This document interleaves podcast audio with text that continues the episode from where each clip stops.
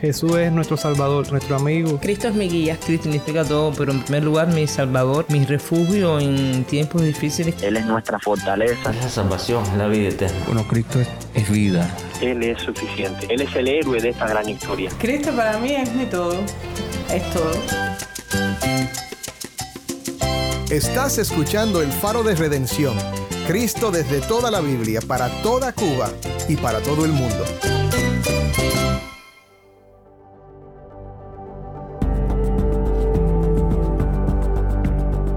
Hola, soy el pastor Dani Rojas, el nuevo director y locutor del Faro de Redención. Gracias por acompañarme hoy.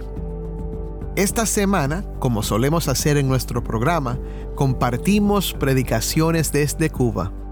Aquí en el Faro regularmente presentamos sermones de nuestros amados amigos y pastores en Cuba. Hoy descubre la naturaleza amorosa de Dios nuestro buen Padre.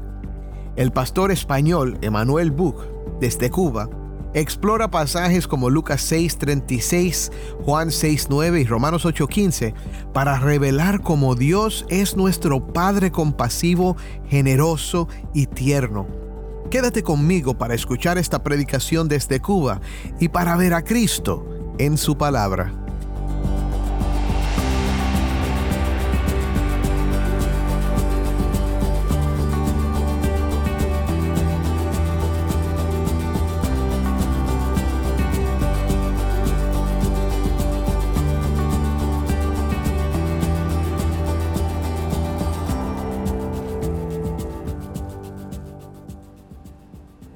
Dios es nuestro Padre y es nuestro Padre bueno.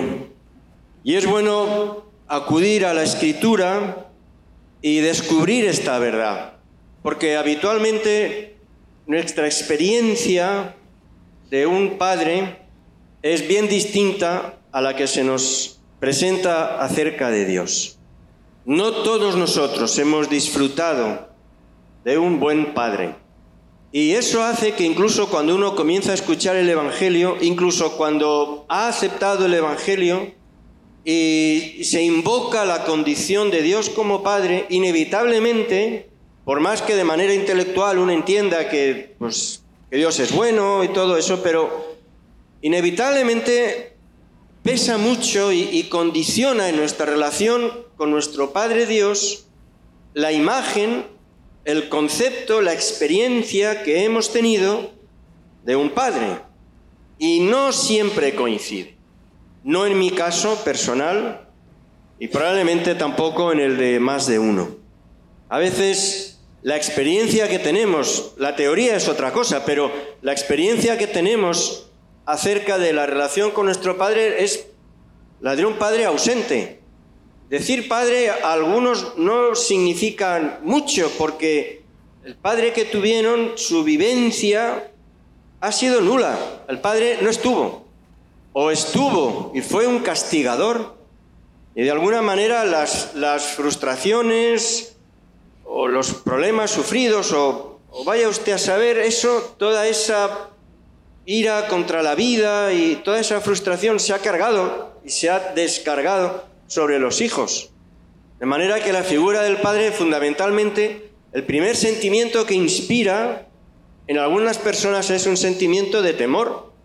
No es fácil reconvertir nuestra percepción de lo que es un padre cuando la experiencia primera ha sido negativa. A veces no ha sido terrible, pero el padre ha sido fundamentalmente una figura que ha trasladado la idea de la justicia. Y la idea de la justicia no es mala en sí, pero no es suficiente. Y menos en la relación de familia, y menos en la relación entre padre y los hijos. Cuando lo que prima, lo que prevalece es ese tratar con nuestro Padre como si permanentemente estuviéramos delante de un tribunal, permanentemente estuviéramos a la espera de juicio, permanentemente estuviéramos a la espera de condena, permanentemente estuviéramos en una situación, en una sensación de falta. Todo eso convierte la relación con el Padre en una relación también temerosa. Así que de vez en cuando conviene volver frecuentemente una y otra vez a la, descripción que la Escritura nos da acerca del Padre. ¿Qué dice la Escritura cuando nos dice que Dios es nuestro Padre? Porque no siempre coincide con, con el sentimiento que nosotros hemos ido acumulando en el paso del tiempo con nuestra propia experiencia personal. Y asombrosamente, tratándose de Dios, la primera cosa que se nos dice, hay más, quiero mencionar solamente cuatro de ellas, pero para hacer una especie de, diríamos, como un retrato robot, ¿no? Como ese perfil aproximado de, de cómo es Dios cuando se nos presenta como Padre. No voy a deciros nada que no conozcáis, no hace falta ser doctor en filosofía para saber estas cosas, pero hay que ser muy tratado por el Espíritu de Dios para cambiar nuestros conceptos, para acercarnos a Dios en la manera en que Dios nos invita a acercarnos a Él cuando nos dice, mírame, soy tu Padre. Dicen que la distancia mayor que existe no es geográfica, es la que va de la cabeza al corazón. Y hay conceptos que fácilmente colocamos en nuestra cabeza porque nos los enseñan en la iglesia y los leemos en la palabra y están aquí con claridad, los entendemos, los creemos, los predicamos, pero tienen que calar más adentro. Porque mientras no sea así, al final lo que llevamos aquí termina pesando más que las cosas que sabemos o que confesamos. Y para ir dibujando ese, ese retrato, ese perfil acerca de, de cómo es Dios como Padre, la palabra nos ofrece referencias que son fundamentales. La primera de ellas, Evangelio según San Lucas, capítulo 6, versículo 36. Sed pues misericordiosos, como también vuestro Padre es misericordioso.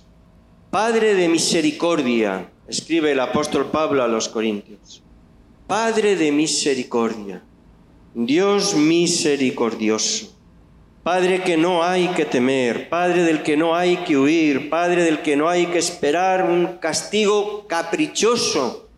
Habrá que esperar corrección cuando haga falta y sea necesario, pero aún eso es para nuestro bien, pero no de una manera caprichosa, no de una manera sin criterio, no brotando ira del corazón, porque lo que hay en el corazón de Dios es misericordia.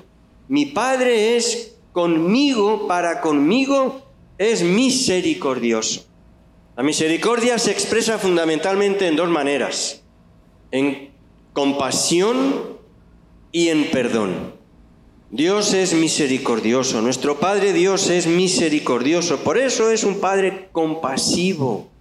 Y la palabra que tiene un origen, un origen griego es también muy rica. Padecer, pazos, no solo padecer, sino sentir, consentir. Dios siente con nosotros, esa es la idea. La compasión es sentir con otro. Dios siente con nosotros. Cuando a veces decimos que alguien consiente, le damos un sentido distinto, pero el sentido más literal de la palabra es que Dios siente con nosotros, siente como nosotros, puede entender cómo nos sentimos. Por eso podemos acudir al trono de la gracia, ¿no? Tenemos un sumo sacerdote que no pueda compadecerse de nuestras necesidades, sino uno que fue tentado en todo, es decir, alguien que sabe lo que sentimos, que entiende lo que sentimos, que puede percibir compasivamente lo que nosotros sentimos y se compadece de nosotros se compadece de nuestra condición, se compadece de nuestras circunstancias, se compadece de nuestros sentimientos. No es alguien distante. Distante es un juez. El juez solo quiere saber de los hechos. ¿Qué ha sucedido? ¿Cuáles han sido las circunstancias? A lo más, aunque solo sea en películas, hemos aprendido a oír aquello de los atenuantes, ¿no? Bueno, algo que suavice un poquito, pero lo, que cuenta son los hechos, no lo que estaba detrás, no lo que había en el corazón. Eso no queremos saber. Esto es lo que hay. Esto ha sucedido, esto es el código, este es el resultado. Por eso también en muchas ilustraciones, en muchas películas vemos los tribunales, ¿no? La figura de la justicia con los ojos vendados. La justicia es ciega. No quiere saber de otra cosa. Esto ha pasado, esto dice el código, así se aplica. No hay más. Pero Dios no es un juez. Dios es un Padre misericordioso que se compadece. Por eso el culpable huye del juez, porque sabe que lo único que puede esperar es castigo. Pero no estamos llamados a huir de nuestro Dios, ni siquiera cuando somos culpables, ni siquiera cuando hemos pecado. Ese es nuestro gran error, ¿no? Como en el fondo seguimos pensando que Dios es un juez cuando sabemos de algo de lo que debemos reprocharnos, cuando sabemos de algo que está mal, cuando sabemos de algo que no es correcto, huimos de Dios. Pero Dios es un Padre misericordioso, que es compasivo y que perdona. Dios dona y perdona. Es decir, dona por completo. En un mundo tan duro, en una vida tan difícil, incluso con, con trasfondos, algunos de nosotros, donde la figura paterna inspira tan pocos sentimientos positivos, descubrir que Dios es Padre misericordioso, eso cambia todas las cosas, cambia todas las cosas. La segunda cosa que podemos recordar la encontramos en el Evangelio según San Mateo, en el capítulo 6, en el versículo 9. Nos habla también acerca del Padre y transmite ese tono tan positivo. Eh, Mateo capítulo 7, perdón. Pedid y se os dará, buscad y hallaréis, llamad y se os abrirá. ¿Qué hombre hay de vosotros que si su hijo le pide pan le dará una piedra? ¿O si le pide un pescado le dará una serpiente? Pues si vosotros, siendo malos, sabéis dar buenas dádivas a vuestros hijos, cuánto más vuestro Padre que está en los cielos dará buenas cosas a los que le pidan. Un Padre dadivoso, un Padre que da, un Padre con el corazón dispuesto a dar, un Padre generoso. Lo somos nosotros con nuestros hijos, aún siendo tan imperfectos, cuánto más nuestro Padre. Es verdad, a veces sobre esto, más que teología, se hace fantasía. Y más que pensamiento cristiano, se hacen ocurrencias. Y, a veces se transmite la idea de que Dios es una especie de, no sé, como aquel aladino de la lámpara, ¿no? Que basta frotar y entonces dan favores y esto es como una cosa mágica, ¿no? Que no se acaba nunca, que no obedece más que a nuestro deseo y aquello que se me antoja y lo que yo deseo y lo que anhelo y lo que lo que tientan mis ojos lo pido y Dios me lo da. Eso no es lo que enseña la palabra. Lo escuchábamos en el tiempo de estudio esta mañana. Sin embargo, hay un sentido en que es absolutamente cierto lo que Jeremías dice. Y es que lo que hay en el corazón de Dios, dice la palabra, yo sé los, pensamientos que hay en mi corazón para vosotros. Y son pensamientos de bien y no pensamientos de mal. Y esa es una verdad absoluta. Dios no quiere nuestro mal, Dios no se complace en hacernos daño, Dios no, no es caprichoso, no nos, ni siquiera nos pone a prueba en ese sentido que a veces se dice, no, eso mira, Dios te está probando, a ver cuánto resistes y, y te retuerce y te retuerce y a veces a niveles extremos. Acabamos de escuchar de una familia que ha perdido una niña pequeña y pensamos, bueno, es que Dios les está probando a ver cómo... Pero eso es absurdo. Dios sería un sádico si se complaciera en vernos sufrir solo por ver cuánto resistimos. Eso es un disparate. Tendremos que pensar qué sentido tiene semejante tragedia y seguramente tendremos que acabar callando, guardando silencio y, sujetándonos, sujetándonos a la voluntad de Dios que a menudo está tan por encima de nuestros pensamientos que no lo podemos entender y no deberíamos intentarlo explicar, porque a veces hacemos mucho más daño cuando queremos explicarle a alguien por qué sufre que no simplemente callando y queriendo. Pero prevalece por encima de todo la convicción, lo entienda o no lo entienda, que los propósitos del corazón de Dios para con nosotros siempre son para bien.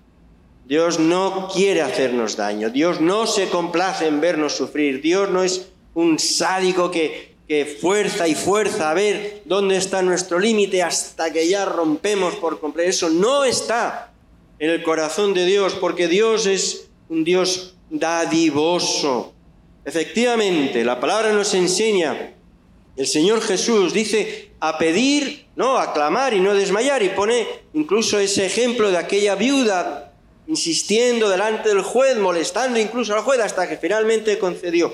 Pero el, sentido de esa parábola lo que quiere decir es que efectivamente no debemos desistir de venir delante del Señor y clamar delante de Él, pero no tiene que ver con esa otra idea como que nosotros estamos pidiendo un favor, Dios no nos lo quiere dar y nosotros insistimos y Él caprichosamente se niega a darlo, no importa lo que sea, porque en su corazón no está el dar nada, ni regalar nada, ni obsequiar nada. Entonces, y nosotros insistimos, insistimos, hasta que al final doblamos el brazo de Dios y, y le arrancamos su favor. Eso no está en la escritura por ningún sitio. No ese es el corazón de Dios. Porque eres un Padre dadivoso. Acabamos de leer si los padres humanos, siendo imperfectos, son dadivosos. Quieren, es lo que está en su corazón, el dar buenas dádivas a sus hijos, dar aquello que es bueno, dar aquello que es... ¿Cómo no? ¿Cómo no va a ser ese el sentido de nuestro Padre Celestial? Por eso venimos delante de Él, por eso esperamos en Él y por eso en tantas situaciones lo único que podemos hacer y hacer confiadamente es venir, clamar y esperar y aceptar también su respuesta. Pero nuestro Padre sigue siendo misericordioso y creemos en la oración y en la intercesión porque nuestro Padre sigue siendo un Padre dadivoso. Es Padre, Él quiere lo bueno y lo quiere en una, en una perspectiva y en una dimensión que no es la nuestra, porque nuestra medida de las cosas es humana, tiene que ver con el presente. Tampoco Dios nos pide más. No nos pide que seamos más listos de lo que podemos ser. Muchas veces en el libro de los Salmos encontramos al salmista dirigirse a Dios en oración con protestas y quejas que seguramente nosotros no nos atreveríamos a hacer por corrección, pero salmista tiene confianza con su Padre Dios y expresa lo que hay. La medida suya es una medida humana, así que en ocasiones dice, pues, clamo a ti y no me oyes, y has cerrado tus oídos para no oír mi lamento, y has vuelto tu espalda para no ver mis lágrimas, y, cosas así que si a un hermano se levantara orando de esa manera en la iglesia, seguramente diríamos, por favor, por favor, eso no es correcto. Pero el salmista vuelca su corazón, es a lo más que dar su medida de las cosas pero confía en Dios y confía en el Padre, Padre de misericordia, Padre dadivoso. Y esto hacemos nosotros. Confiamos que en el corazón de Dios está el bendecir y no hacer daño.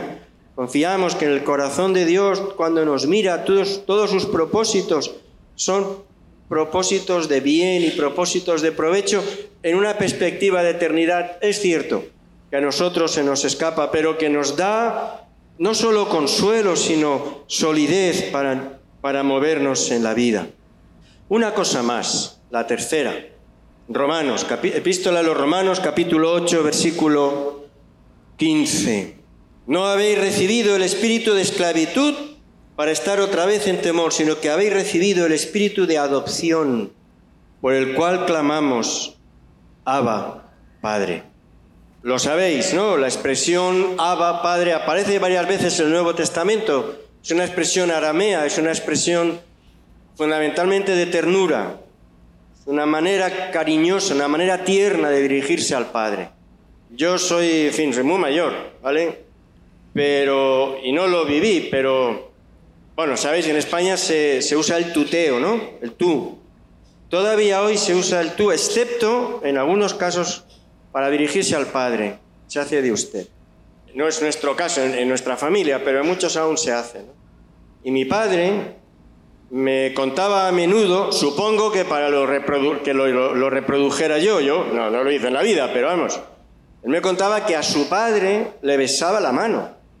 Yo dije, bueno, parece bien, pero vamos, no lo verás. Sin embargo, tanto Jesús orando al Padre como después el apóstol Pablo en varias de las epístolas nos invita a dirigirnos a nuestro Padre Dios de esta manera tierna, de una manera tierna, tierna.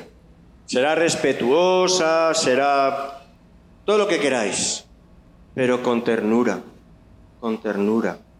Y eso en, seguramente también aquí en nuestra cultura latina, la figura del padre tierno no cala con facilidad, ¿no?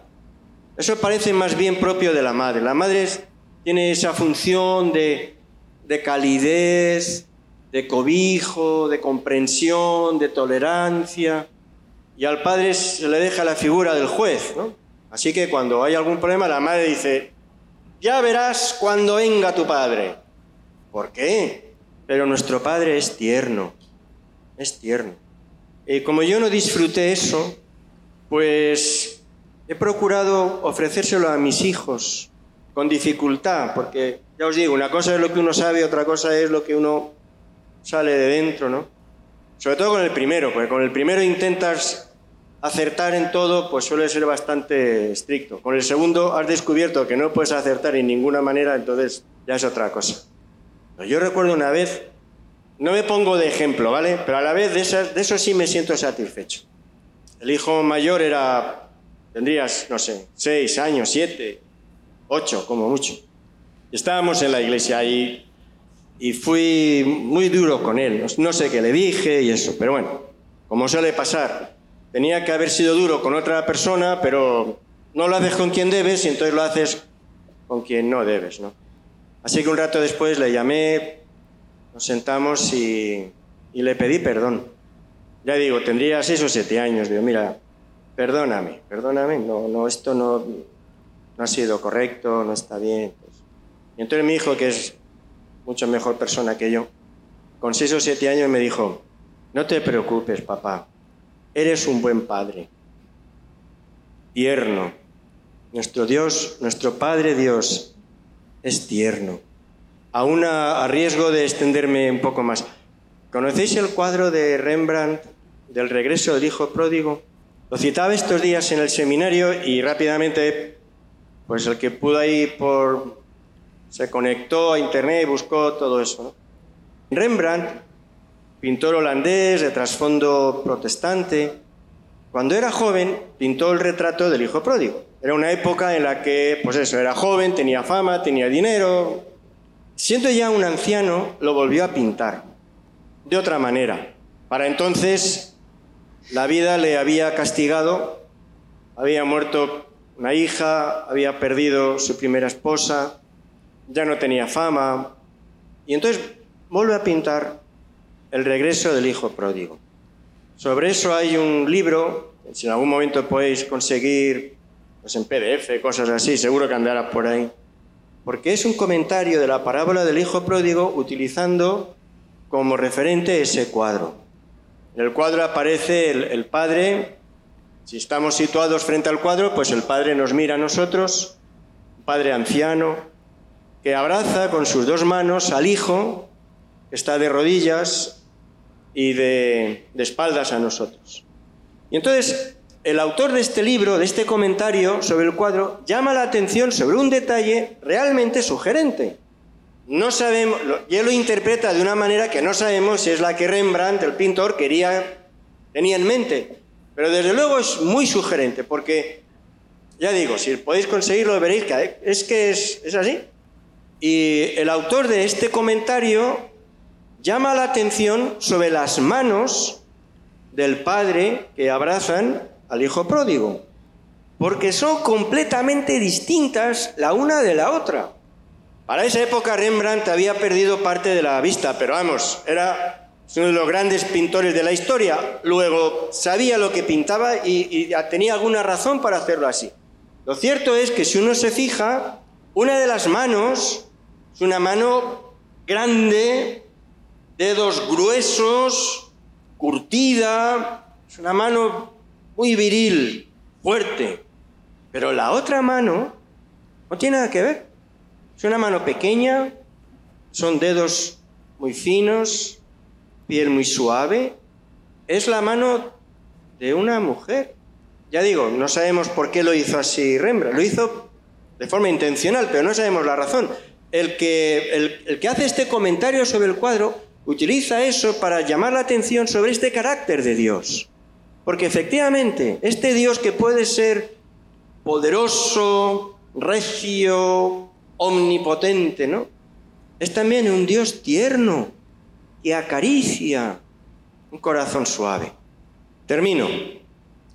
De nuevo, volviendo al Evangelio según San Lucas en el capítulo 18.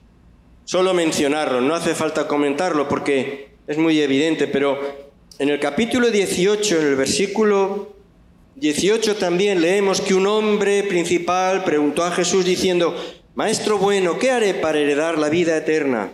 Y Jesús le dijo, ¿por qué me llamas bueno? Ninguno hay bueno sino Dios. Dios es bueno. Nuestro Padre es bueno. Es poderoso, es justo, es omnipotente, es eterno, es tantas cosas que sabemos, pero es bueno. Nuestro Padre es misericordioso, nuestro Padre es dadivoso, nuestro Padre es tierno, nuestro Padre es bueno.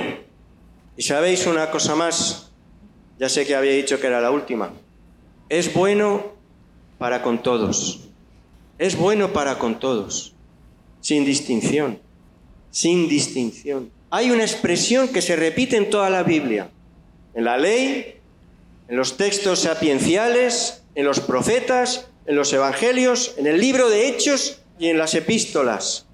Y ese texto es, Dios no hace acepción de personas. Así que lo que es, lo es para todos. De manera que alguno, si hay alguien aquí que duda al respecto, que sepa que también Dios es bueno para contigo. Dios quiere ser misericordioso. Dios quiere ser dadivoso. Dios quiere ser dulce. Dios quiere ofrecerse a tu vida como un Dios bueno en su Hijo Jesucristo. Esto es lo que anuncia la Iglesia. El amor, el perdón y la reconciliación con Dios en Jesucristo para descubrir en un mundo tan duro, tan implacable, tan cruel a veces, tan injusto, descubrir que Dios es un Padre bueno. Así que su Espíritu siga convenciéndonos a pesar de todo, estas verdades hermosas. Señor os bendiga.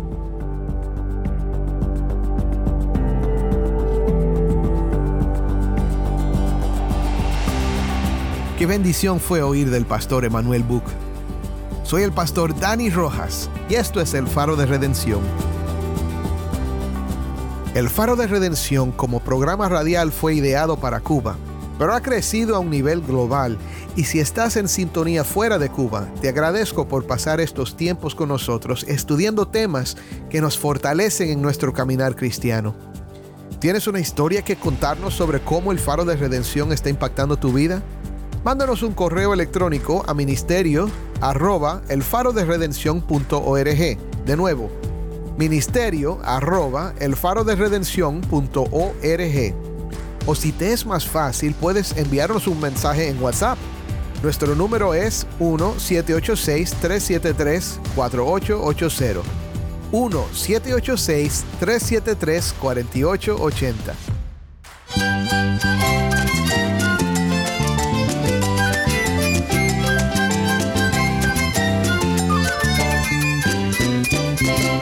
Soy el pastor Dani Rojas. Te invito a que me acompañes mañana en esta serie Predicaciones desde Cuba. El faro de redención Cristo desde toda la Biblia, para toda Cuba y para todo el mundo.